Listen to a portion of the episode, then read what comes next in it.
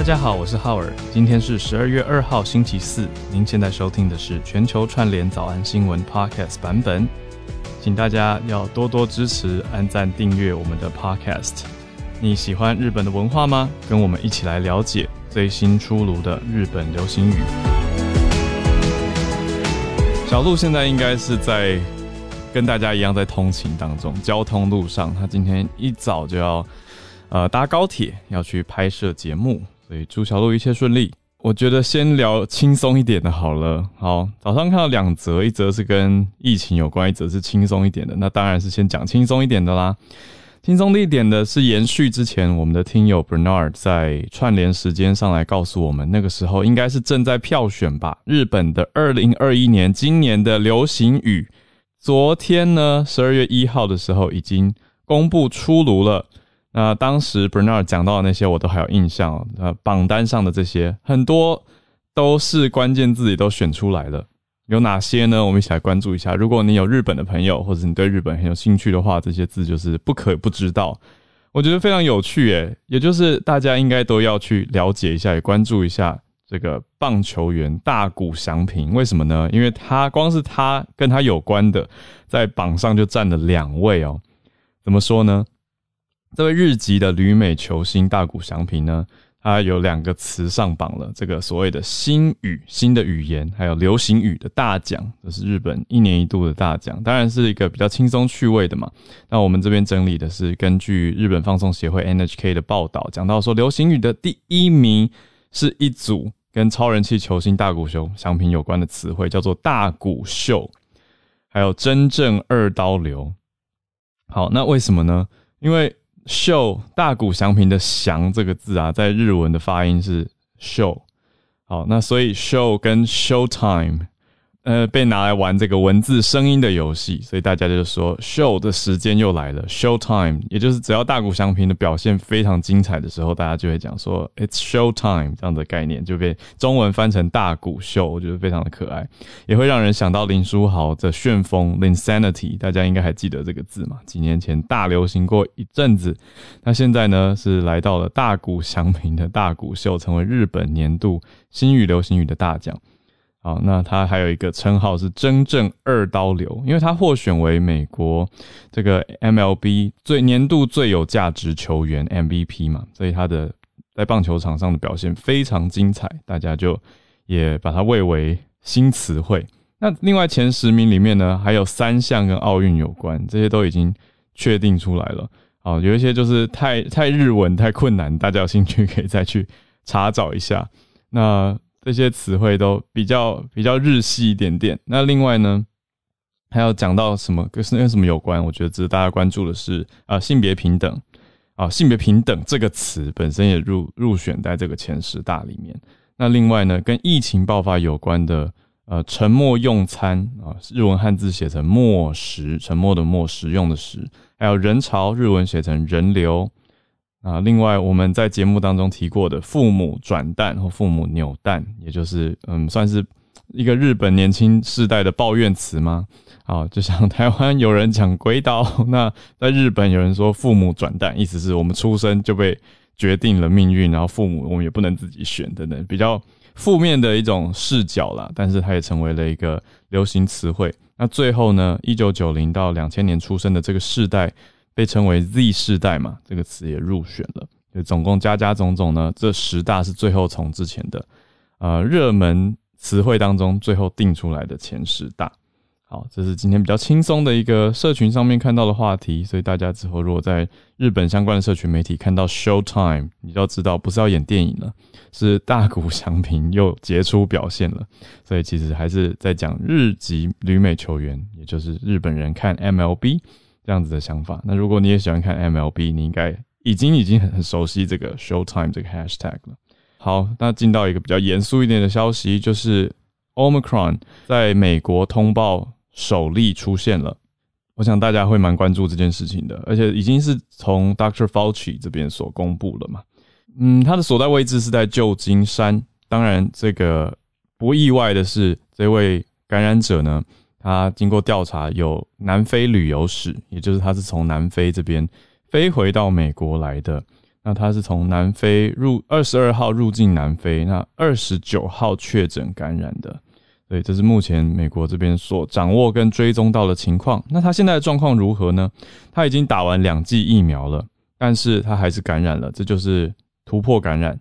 那他有出现轻微的症状。那 Dr. Fauci 是说目前正在好转。但是 Dr. Fauci 其实也讲得很明白，说到底 Omicron 是不是有很强大的感染能力呢？还要再等一两个礼拜再去看。这都很谢谢孔医师持续都有告诉我们，也帮我们整理到的，嗯，最新前线的消息，美国防疫前线的消息。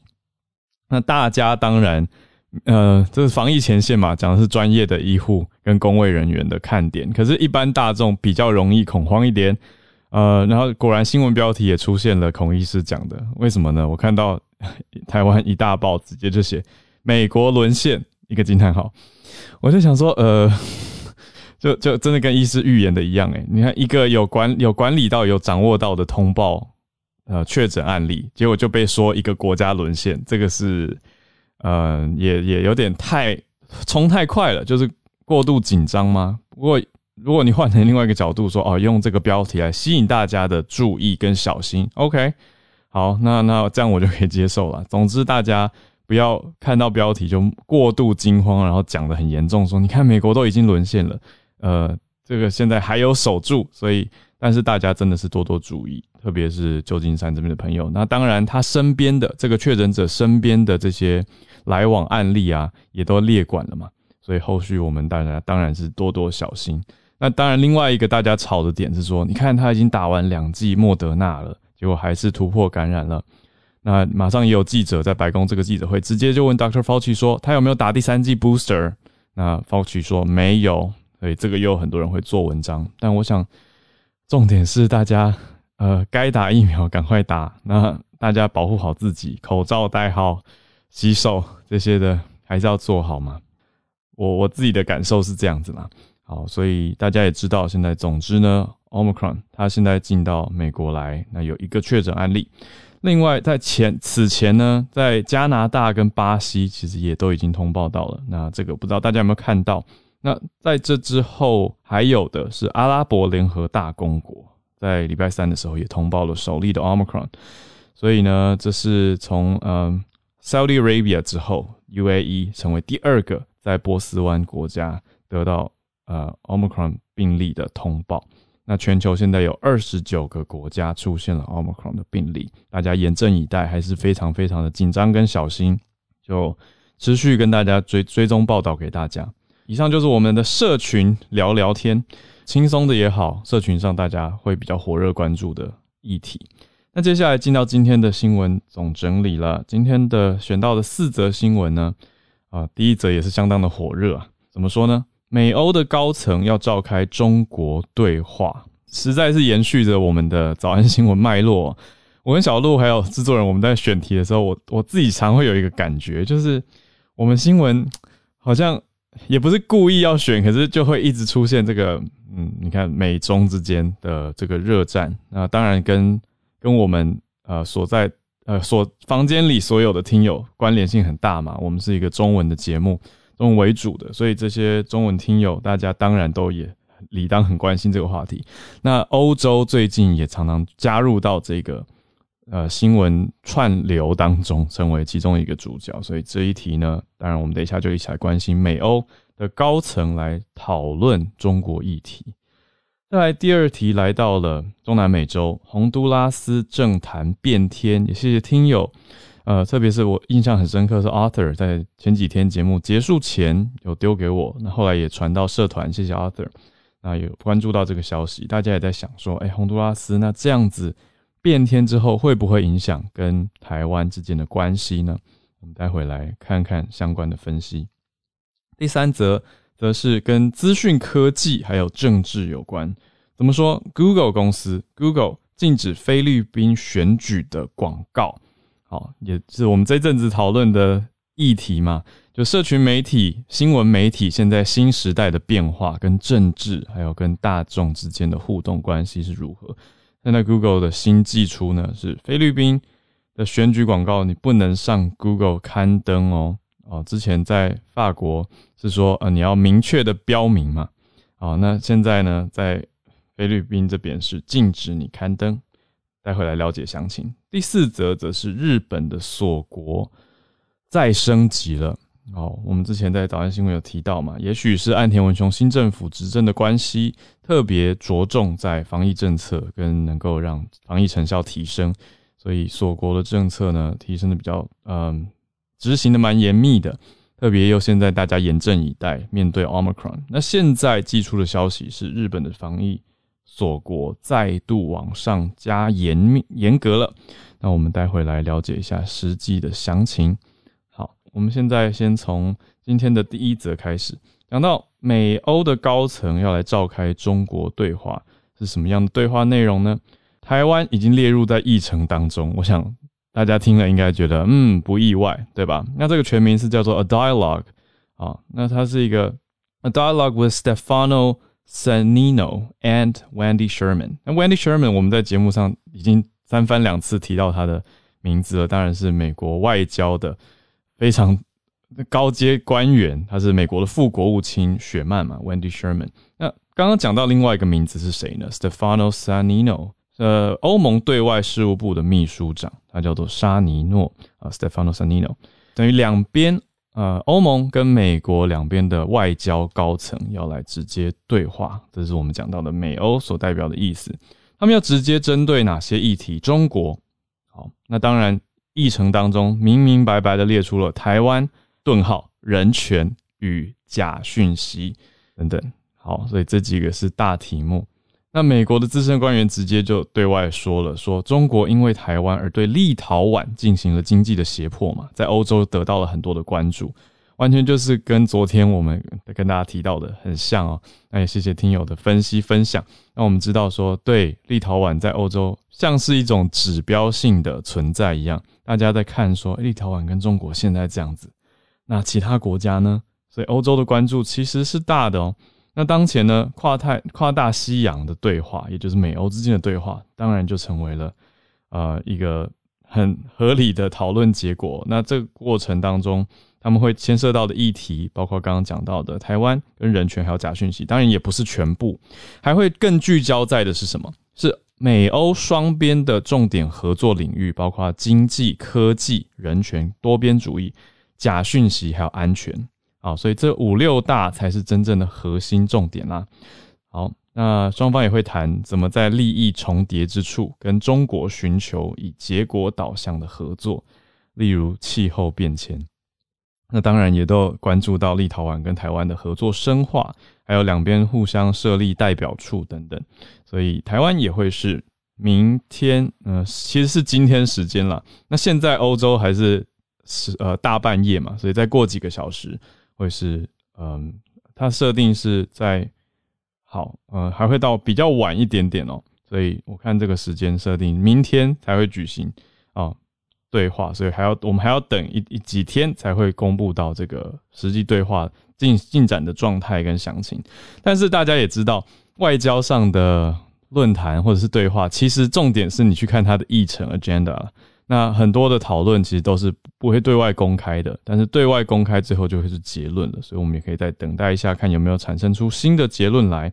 但是我想大方向应该不会超脱大家的预期太多，也就是会讨论到北京的作为，还有嗯，官员说的，官员是说在南海跟东海的灰色地带行动。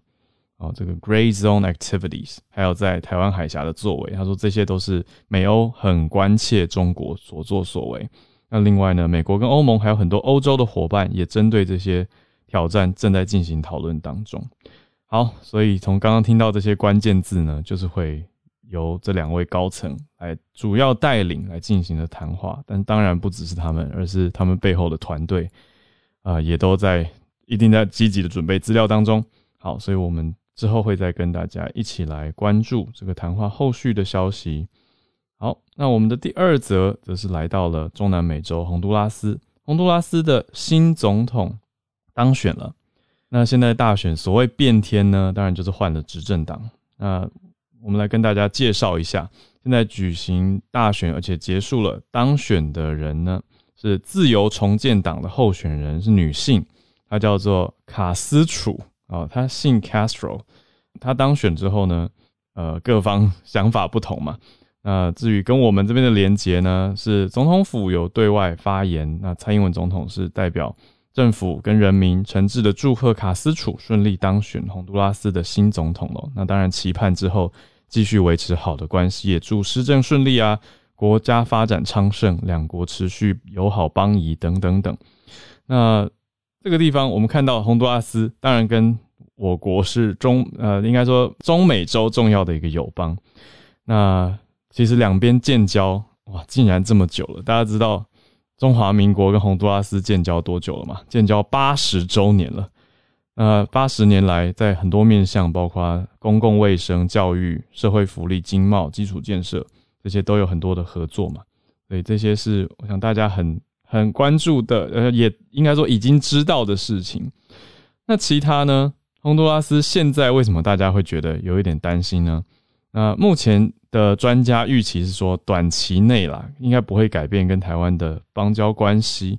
但是，嗯，洪都拉斯为什么会跟台湾有这一层呃友好关系呢？当然，一定也要把美国看进来，因为美国跟台湾，还有洪都拉斯跟美国之间的关系，嗯，是有一点有一种牵制感。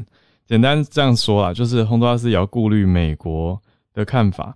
所以说，当然，台湾跟洪都拉斯之间本来长久以来就有很多许多领域，刚刚讲到这些领域的合作。但是呢，现在的洪都拉斯的执政党，它是结束了十二年的执政。但是以历史来看，我们刚刚建交八十周年，当然中间很多的风风雨雨。可是现在呢，这十二年最后的十二年，改变了一个执政党。那目前大家的分析，专家的分析是偏向说，还不会太。太大的变动，我觉得有意思的是，大家可以参照一下洪都拉斯，呃，这一次败选的是叫做国民党，那新选出来的是叫自由党。那洪都拉斯的两大政党，在过去几几十年来算是轮流执政的状态，就像刚刚跟大家说，国民党是执政十二年嘛，那洪都拉斯现在又换成自由党了。对，那在二零一五的时候，洪都拉斯才修改他们的宪法条文，让总统禁止连任的。所以后续呃就可以看到，的确是有持续的政党轮替的状况。从过往我们这边看到的资料，呃，就一直是有在交换轮替，只是过去最后的十二年都是由洪都拉斯国民党的政府所连任的。对，那后续当然还有很多很多的呃看点，特别是洪都拉斯历任总统其实都很多次的想要跟中国去发展更多的合作。特别是在像前一任总统，呃，前两前几任总统都有相关的意图跟相关的尝试跟联络。那特别有讲到，像是在二零一二年，当然这已经是九年前了的消息呢，是说北京对洪都拉斯的水利发电案进行了投资，还要拓展到其他的计划。那美联社呢也有报道过，说洪都拉斯寻求跟中国建立关系，这是之前几任。前总统曾经得到国际关注的跟中国之间关联的报道，还说当年要跟中国开设商务办事处啊，等等，要全面外交等等等。但是呢，特别是当时这个总统啦，他叫做罗伯啊，这位罗伯总统呢，跟中华民国是刻意的保持疏远的关系。那一三年到一四年之间的时候，洪都拉斯驻台的大使还有悬缺一年半哦。就是那一年半之间，洪都拉斯是没有派驻驻台大使，是空在那里的。但是后来呢，呃，邻国这个二零一八年萨尔瓦多跟中国建交之后，当时大家又担心了，就说哇，洪都拉斯跟台湾的邦交是不是要有变化了？那紧张了一下下，但是后来也都没有发生变化。然后一直到现在呢，今年九月的时候，联合国大会的期间，洪都拉斯的。当年的呃，当时的总经人之前的总统啊，叫做斯叶南德兹啊，就是 Nandes，呃，洪都拉斯的叶南德兹，不好意思啊，Yanandes，好，他在发言里面没有提到台湾，可是跟美国有关的政策，他就相关的很看重，因为当时当时有针对美国对于联合国提出新疆人权议题的投票，洪都拉斯是四十三票里面唯一的支持票啊，在拉丁美洲里面的。唯一支持票支持这个美国去监督新疆人权议题，所以才刚才讲到说洪都拉斯跟美国之间的关系。那美国也捐助了四百万剂的疫苗给洪都拉斯，所以这些都是比较近期的关系。那后续呢？洪都拉斯看来还是会跟美国很密切嘛？那没有办法排除掉美国的这个因素，所以我们要持续再看看。只是以专家的分析来说，近期呢是不会有重大跟中华民国邦交的变化。在下一则讲到了刚开的 Google 这一题，Google 跟菲律宾总统大选之间的关系。菲律宾大选快要到了，那大选的前夕，Google 说我们要禁止让你们刊登政治的广告。他直接公布了，他说明年的二月八号到五月九号期间，不允许菲律宾来宣传或者反对任何政党或任何个人或政党竞选公职的选举广告。那明年这个年算是也不是年初了，好，二月到五月的期间就是菲律宾总统大选的前夕，所以刚刚讲的快到是明年中的事情。那路透社的报道呢是说，二零二零在去年，它经过整理之后，整理出来说，这些社群平台去年总统啊，美国总统大选的期间的这些政治广告方法，有很多的批评跟很多的讨论，都在说，嗯，这样的做法不行啊，等于是对于数位的广告，还有社群平台的广告投放，其实有了更多的可能性跟更多的讨论，也就是有一些人的做法被说太偏颇等等，都受到了检讨。那 Google。也不是只针对菲律宾而已，而是在其实前年的时候，在加拿大联邦大选之前就已经禁止过政治广告了。另外，去年在新加坡大选之前，Google 也禁止刊登政治的广告。那菲律宾呢？菲律宾人有趣的是，在社交媒体上花费的时间是全球第一名。这个我觉得是一个有趣的调查，大家有兴趣可以再去找找看。说那全世界排名下来。到底哪里人花最多时间在社群媒体上？现在我们知道冠军是菲律宾哦，但其他地方呢？那我们自己呢？我觉得我应该，如果要世界排名的话，我应该在很前面吧。整天都活在社群里面，好，所以更是让大家可以理解到说，哦，为什么 Google 要出此政策？因为菲律宾人花在社交媒体的时间就是这么多了嘛。那社交媒体当然也成为东南亚国家的政治战场。杜特地在二零一六年大获全胜的时候呢，当时的获益程度其实也换一个角度是受到脸书这样社群平台的帮助。所以呢，菲律宾即将在明年的五月九号选新总统。那根据宪法，杜特地是不能连任的，那他会转移战场再去参选参议员。那之前我们也在早安新闻跟大家提过，现在新的总统人选呢有几位是。啊，已经热烈的大家讨论当中啊，明年的二到五月就会是战国时代了。那五月九号就会是大选，也让大家可以去关注一下。好，那我为什么刚刚讲到这个政治的广告投放跟社群很有感呢？就是因为我自己也有在经营社群媒体嘛。那我在社群媒体的粉丝专业上也会需要投放一些广告，有时候是宣传，有时候是嗯想要跟大家增加触及曝光。有的时候是有产品要销售等等的，那我在投放广告的时候，常常出现很奇怪的社群媒体背后后台的阻挡。比如说，我有一个电影英文课，那我的课程完全当然里面怎么可能会有非法的内容呢？还是大家觉得有可能？没有，我的内容都是当然是合法，就是一个非常合适合家观赏的英文教学。我就是教各种电影的台词啊，还有电影的剧情，让大家学到很多实用的方法。但是因为我们的封面图里面有画，请插画家画了一些动物还有人物，结果呢，竟然被 AI 侦测说我们这个内容商商品内容涉及到贩售动物，就我们必须还要再跟后台解释，要再写一段话，写说我们是英文的课程啊，我们不会有动物的贩售等等，那个广告才过关。那到后来我在写一些英文教学文章的时候，有提到了川普，或者是提到了嗯。嗯，对，我记得比较明确被禁止的广告是川普，当时要投放一个川普。那还有有一则是在写《时代》杂志撰写蔡英文的这个百大风云人物嘛？对，那我也分析了那篇的英文，所以我就写到蔡英文，就这个也是因为政治人物的名称就被投放说你这个是列为政治广告，我们要另外严加审查等等等。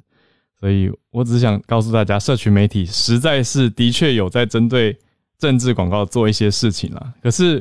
这个方法有一点有点弱，那个 AI 做的频段有点差，因为很明显我的内容如果是真人来看，你一看就知道是英文教学，它不是政治广告。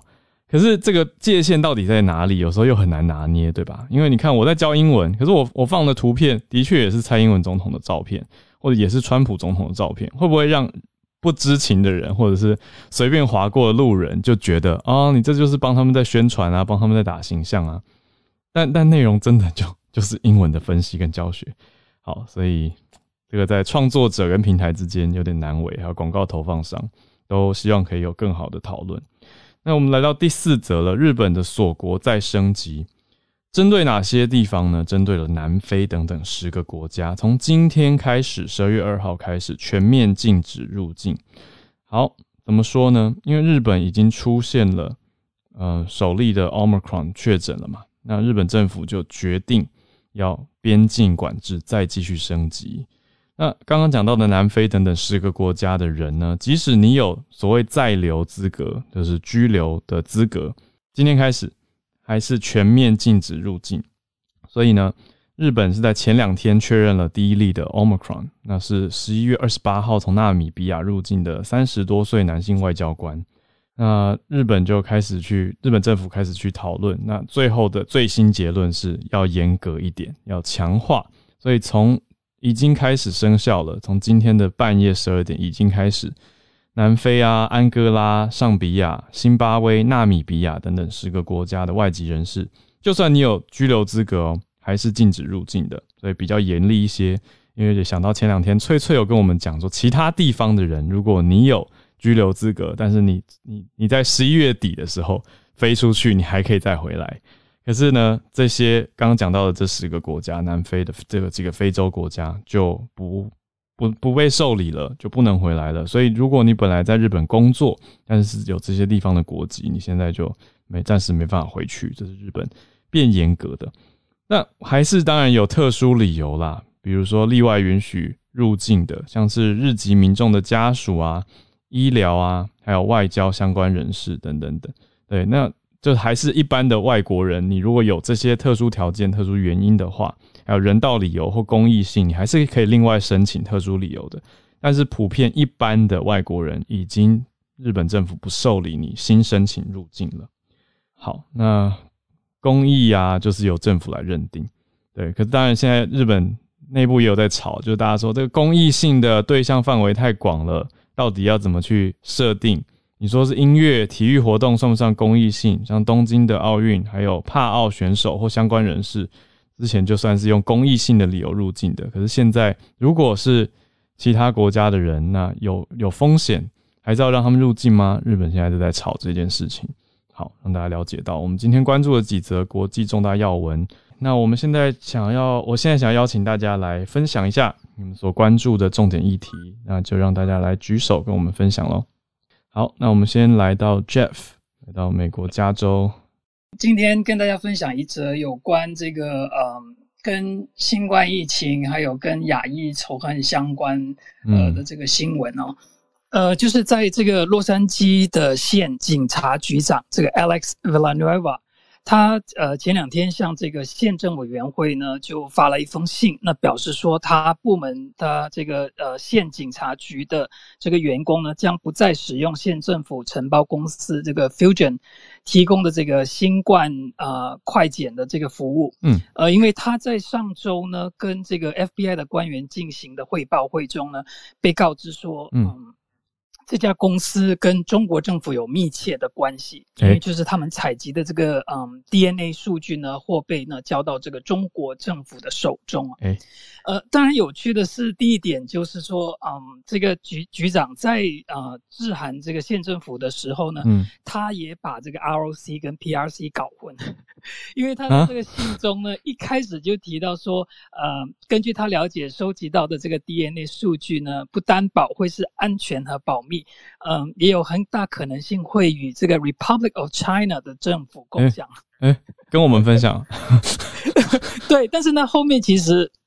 你在呃念完他的这封信里面，你是可以看到说，他实际上指的是啊 P R C 嗯，对对对对，因为他说这个 Fusion 的公司跟华为啊等等都跟这个中国医学科学院还有中共政府有这个密切的关系，他是有这样子的一个指控。嗯，那实际上呢，这个呃县警察局长和县政委员的关系长久以来已经很僵硬了。嗯，他其实也是反对强制所有警员要打疫苗的这个措施。哦，呃，但是相对来讲，跟呃根据这个洛杉矶县政府的政策呢，目前所有的公务员必须要完成疫苗的接种，那或者是要定时接受。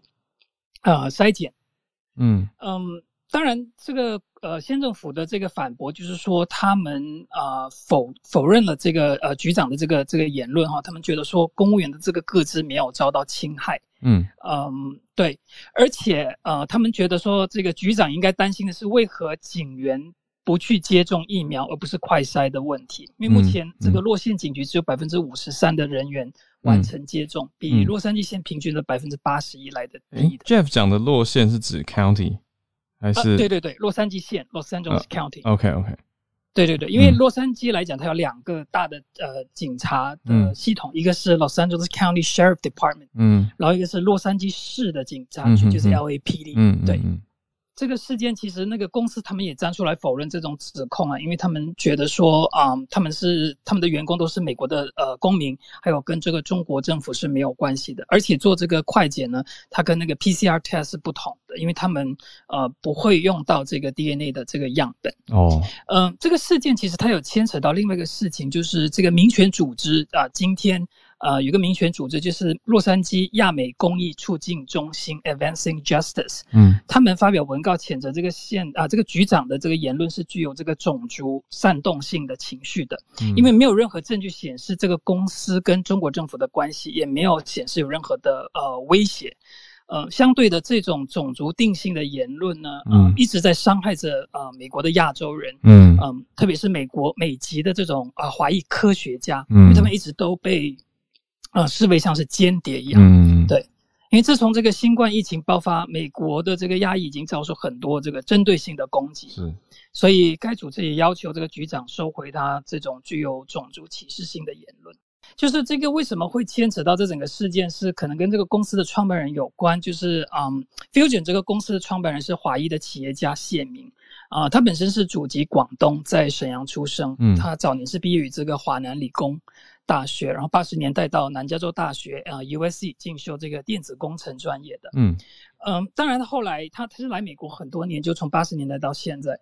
呃，他在嗯好好几年前有捐赠了一大笔钱给呃南加大，就是大概是三千五百万美元，是史上最大笔的呃一笔这个呃校友捐款。嗯呃，当时呢这个电子工程系也以他命名，这样。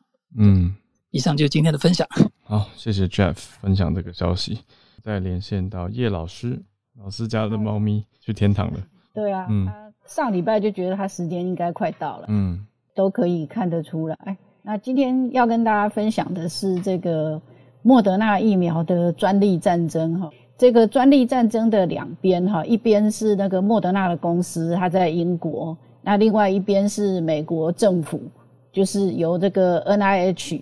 那当然比较这个 specific 的话，就是呃 N I H 的这个专门研究这个过敏跟疫苗方面的那个几个专家，尤其是这个他们 N I H 有一个疫苗中心。嗯，那目前就是说美国方面提出来的是说呢，因为莫德纳它用了一个技术，嗯，那个技术呢是它把这个，因为它的 m R N A 是。表达 S 蛋白，那那个 S 蛋白呢？它有做一些修饰，那那个修饰呢，让 S 蛋白产生的 S 蛋白可以在我们的体内那个停留更长的时间，那这样子的话，产生的这个免疫效果就会比较好。嗯，美国政府方面他们提出来的就是说呢，这个修饰呢，事实上在就是说 NIH 呢，在二零一七年发表的这个研究成果里面呢，其实早就提到了。当然，就是说莫德纳公司呢，他们也没有否认 N I H 的贡献，嗯，但是他们坚持说呢，这个疫苗的专利里面呢，要列出几个人是他们公司的权利，而他们没有把 N I H 的三个科学家的名字列进去。哦，所以造成说呢，这个疫苗目前估计可以给这个莫德纳公司呢带来一百八十亿的收入。嗯，那这一百八十亿的收入呢，美国政府就都分不到。这个收益是一回事，让他们觉得最最没有办法忍受的就是，因为他们觉得说这个核心技术是由他们就是跟这个莫德纳公司共同研发出来的，嗯，但是呢，他们一直努力的想要把莫德纳这个疫苗提供给这个第三世界国家，但是却没有办法没有办法做到。就是提供的数目呢，一直都远远的低于他们希望的数目。嗯，这个官司已经打了快一年，眼前看起来应该还应该还有的打。二十天以前哈，这个官司被报道出来的时候呢，就造成这个莫德纳的股价哈就那个往下掉。最近莫德纳的股价已经又一直掉，因为刚好对啊，就 CEO 有讲话。反正现在就是。呃，两边各自有各自的道理。嗯，在这个专业里面的人看来啦，其实 N I H 应该是比较有道理的。毕竟莫德纳公司也没有否认他们的贡献，但是他们却不愿意把那三个科学家，嗯，那个列到这个专利里面。这个其实是没有什么道理的事情。嗯嗯嗯，对。但是法院到底怎么判决的话，可能就要看两边提出来的证据。那以及这个专家证人到最后就是到最后能够提供出来的种种的资讯，让法官来做决定的。谢谢谢谢叶老师。好，那我们再连线到北加州 Charles 老师。今天呃，分享新闻就是呃，这个联准会的主席鲍尔，嗯，他就是在前天啊，昨天的这个听证会里面，他说他过去从这个其实年初以来，他就一直用 transitory 这个字，嗯，就是短暂的意思，就是说来形容通膨，嗯，那他就是说这个可能会造成大家的误会，所以说他现在决定不用要 retire 这个字，嗯，那这个其实这个字大家一直啊，从年初以来一直听一直听，然后。其实大家都知道，英文的脏字就是 F word 嘛，然后他就说他这个这个 T word 现在变一个 一个 dirty word，就说大家越每次听就说啊，你每次都说。通膨很短暂，可是每个月都每个月每个月比一个月高，对。然后他是他一开始使用这个字的时候，大家就知道这个通联准会他们在很多公开场合啊，或是会议的发表会，他这些用字遣字其实其实字字推敲的。嗯，那一方面就是要让大家了解就是易懂嘛，嗯，又不希望这个市场过度解读。那另一方面就说。他用这个字可以维持政策的模糊性和弹性。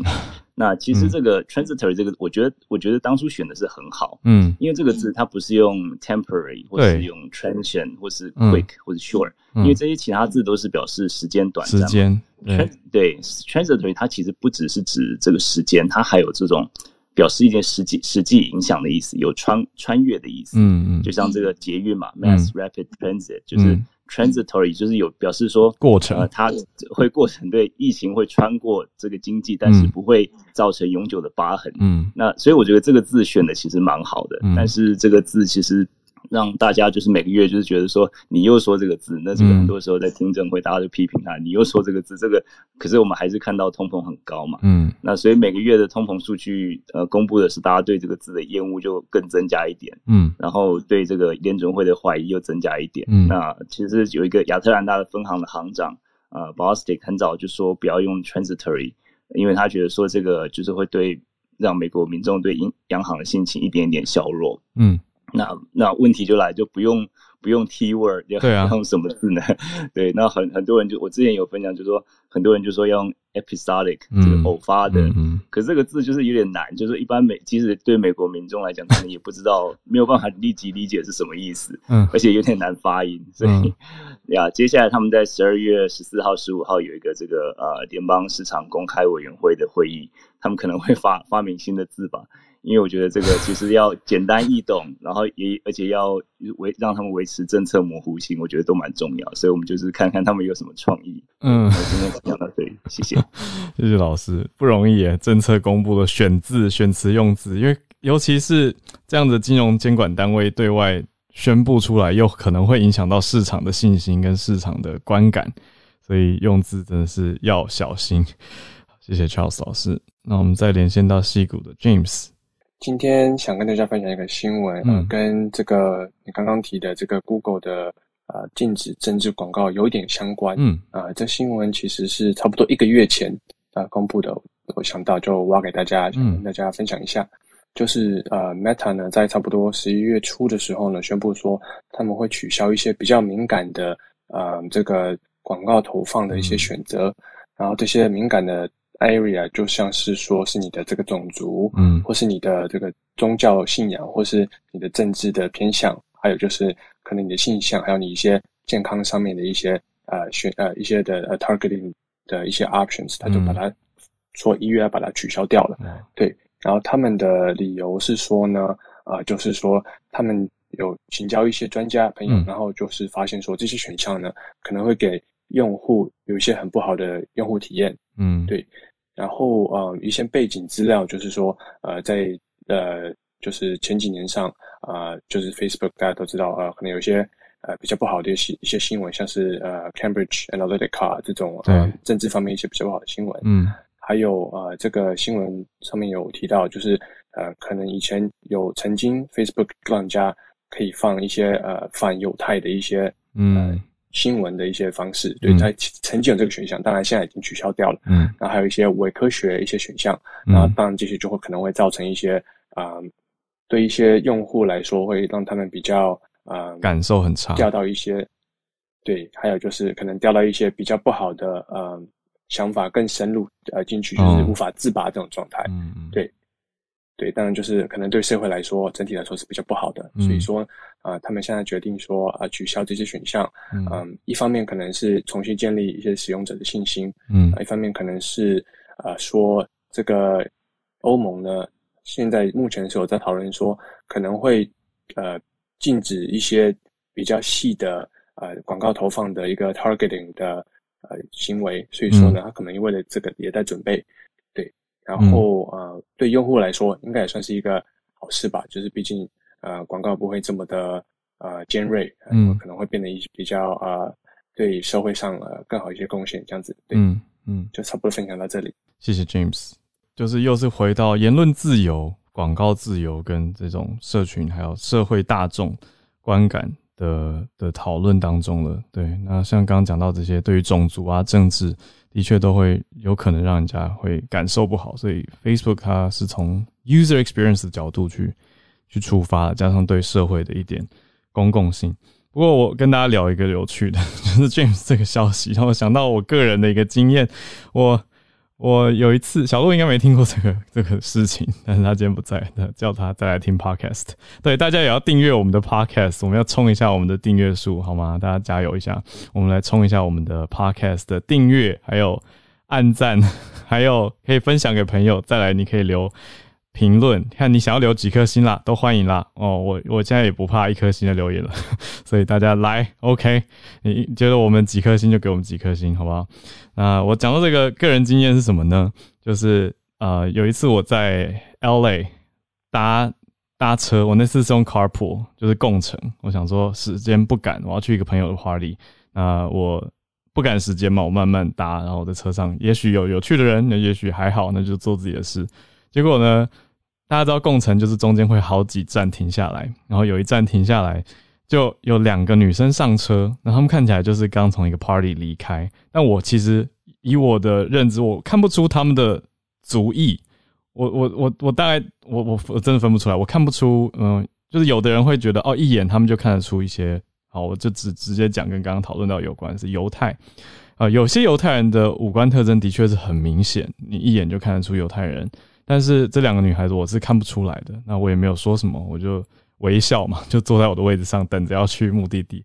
就他们两个应该是有点喝醉了，他们一上车就看着我，然后就说 “Hi Asian man”，然后我就心里面疯狂大笑，我想说 我是应该要回他们回他们什么，然后我也不知道他们是是谁啊。然后后来听他们聊天对话当中。他们当然也问我哪里来啊，什么什么的，然后他们就聊到说，哦，他们刚从一个呃 Jewish party 离开。我想说，哦，还有这种活动哦，就是犹犹太人专门的 party。然后我就后来想说，那我我我下车的时候应该要跟他们讲说，要叫他们 Jewish girls 吗？我是觉得这样很奇怪，就是为什么要用呃族裔来打招呼，我觉得是蛮有趣，而且他们也看不出我的族裔啊。换一个角度，他们就只知道我是 Asian，就是看起来就是亚裔嘛，可是也不知道到底是你说嗯 Indian、Japanese、Korean、Chinese 或者是 Filipino，就看不出来，或者 Thai 又看不出来。对，所以我觉得很有趣。但后来有聊到了台湾什么的，那他们就也不是很认识台湾，所以就借机聊了一下这件事情。对，那换回刚刚的广告这个话题，我想如果将心比心的话，就是如果有人做了你说伪科学，然后他说哦，我这是趣味啊，我这是在跟大家聊天啊等等，那可是有人看了就被误导了。哎，我是不是掉出房间了？好回来，我一回来了，太好笑了，我一次掉出房间。我刚我刚讲故事讲一半，讲到最重点的时候，我讲到哪里？我讲到哪里？Asian man，哦，他们叫我 Asian man，哦，后来没发生什么事啊，就是聊聊天，然后后来我才知道他们是犹太人。好，我觉得故事先做一个结尾好了。呃，Podcast 会完整收录故事，所以大家可以去听 Podcast。也谢谢刚刚帮忙 hold 场的，我看起来是 Jeff 跟 Charles 老师吗？谢谢。来，孔医师已经上台了。浩尔刚刚讲的那个日本锁国升级，我小小补充，嗯，两点哦，是，那个是我们前天有说日本。第一例已经出现了，境外移入了哈。那第二例昨天也出现了。那第一例是从南呃，对不起，是纳米比亚嘛吼的外交官回来。那昨天那例，哎，出人意料是秘鲁，哎，是南美洲的秘鲁。所以这个美洲搞不好其实也有踪迹了哈。嗯，我们现在已经蛮确定，它大概已经遍布整个非洲了，不知道传了多多么 extensive。那个比例多少？那可是非洲大概是一定时间的，然后传了一定时间。那现在开始看看别的地方。那如同浩我说的，哎，美国第一例。那其实 Fauci 早就已经说，只是时间早晚嘛。哦，对。那那我们要看的还是现在是境外一路。那每一国的境外一路其实可能也不一样哦，因为你看美国或是一些欧洲国家，前一阵子啊，他进来之后，他其实就是管得很松嘛。嗯。那入境可能也没有全部都测 PCR，哦，美国现在在检讨是不是要入境全部在测哦，然后每一个国家它到底有多少比例去定序也都不一样哦。昨天白宫那个 Dr. Valensky 说，我们相比于一年前哦，现在我们就是可以定序，已经可以到确诊的大概接近十 percent 了，这已经是非常高了，这几万例，然后一年前。可能只有十分之一哦，那可是美国都这样，你就知道全世界其他的国家这些定序都是钱呢，没有没有人像台湾现在，因为相对多嘛，对，我们从 Delta 的哦这几个月，我们都是一律境外一路可以定序都定序，嗯。嗯，没有国外没有这样做的哦，所以他可能会漏抓，然后他诶后来才发现社区其实早就有了。这都是接下来很可能的发展，那也不会太意外的啦。所以我觉得其实不需要用什么沦陷 然后这种强烈的字眼来形容这件事啊。嗯，那目前全世界的这种边境管制根本就只是延缓这个它散播到全世界的时间嘛。嗯，那大概这样。然后日本那边还有一个可以补充的，嗯，后我刚刚念的是中央社的新闻，是关于呃。外国人即使有永住，就是居留权，嗯，然后在非洲这几国，他也不让他回来嘛，吼，嗯，那其实昨天还有一个很大的改变，嗯，新中央社那篇没有写到，吼，昨天在第二例出现的时候，这个日本国土交通省，吼，同时宣布，在这一个月，在十二月底之前，新规的回日本国际线的机票啊，嗯，不让你预定了。嗯，不再不能订机票，预定。对，这个这个其实是更大的影响，因为这意味着连日本日本人本身他都不让你回来了。嗯，买不到。我我们知道日本的过年是新历年嘛，吼，对，他们年末年始，这就等于我们农历过年是很重要的家族团聚。那所以昨天这个政策出来，真的是。呃，影响层面是蛮大。嗯，你已经订机票的人，嗯，没关系，他让你回来。嗯，可是他说，任何飞飞往日本的航班，哈，不再接受新规预约，连日本人都一样。嗯，那昨天的 NHK 新闻初步先是写 ANA 跟架鲁哦日航。所以我原来以为他是不是只能要求国际航空哦？那可是后来看一下，好像是全部飞日本的国际线，那就没办法啦，买不到机票哦，是全部哦。对对对，像昨天稍晚，长荣跟华航有有一个新闻说照办哦，因为日本已经这样说了嘛哦，所以这次动作真的很大，因为你想一下哦，假如是台湾发生这样的事，嗯，我觉得大家一定跳脚的，嗯，就先说哎，这个农历过年。不能回来，订票不能再定了。你现在没有定，我就不让你回来。嗯，这个动作真的不可谓不大哦。嗯，那可是 Nobuhiro 昨天跟我说，他观察一下日本那些新闻下面的讨论哦。嗯，哎，其实还蛮多人赞成的，因为这次新的首相上来，对于这次的防疫好像动作非常大、非常快。嗯，有可能还。偏多的人是支持的，嗯，因为大家现在日本就是疫情控制到这样的程度嘛，嗯，然后哎也没有奥运的压力在那里了，嗯嗯，所以这次真的就是动作快到不行哦，嗯，然后反正反正有一些日本人是哎吓到了，然后觉得哎叫好，哎这就是应该要这么明快的处置哈，有一些人是看好的啦，他们的共识大概就是也也不希望这个让。已经有的防疫成果受到破坏，这样子吼呀，所以稍微补充一下这一点。谢谢医师。那嗯，美国内地其实也就也不用太紧张了吼。嗯，Fauci 这两天在白宫重中之重还是到底我们什么时候可以比较确定这个病毒的特性这件事其实比较重要嘛。嗯，因为我们现在就是因为未知，所以可能。国国某些国家动作就做得很大哈，嗯，那这些都可能是暂时的啦哈，嗯，我昨天仔细去看 Fauci 在白宫的逐字稿哈，他是说目前他们跟南非的卫生官员都是互通有无的，非常积极哈，嗯，那南非那边是跟他们说，可能大概一到两周，嗯，等他们把这些案例，南非当地的确现在住院案例大增哦，嗯。那这些案例去整理出来，它到底重症住院的比例哈是多少？嗯，那他们应该一两周内会有初步的结果跟美国分享。嗯，所以我想大概两周后我们会有比较多对这个病毒的特性哈。嗯，那现在在那个 所有的媒体上或是有专家在预估的，其实都是猜想啊，大家不用太在乎。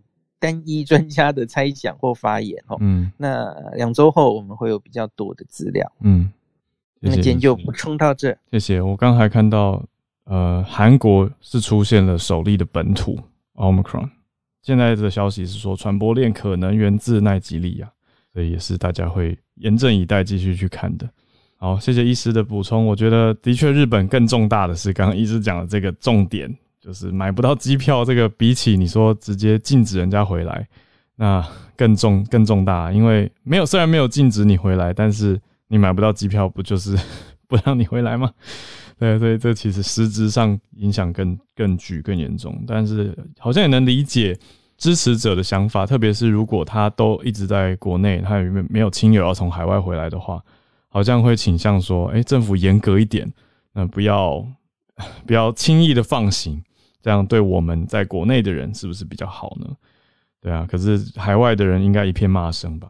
就像医师刚讲的很好啊，就换位思考，如果如果试着比比喻假设性啊，就是台湾这样的话，我想真的会海外骂爆，然后台湾这边如果有海外亲友回来，一定也是感觉很不便，所以能够理解。好，也再次谢谢今天所有来串联的朋友啊，谢谢 Zack，还有谢谢 Jeff。叶老师、Charles 老师，还有 James，谢谢孔医师，感谢你的收听，欢迎透过各种管道留言给我们。明天小鹿就会回来跟我们一起串联喽，明天见，大家拜拜。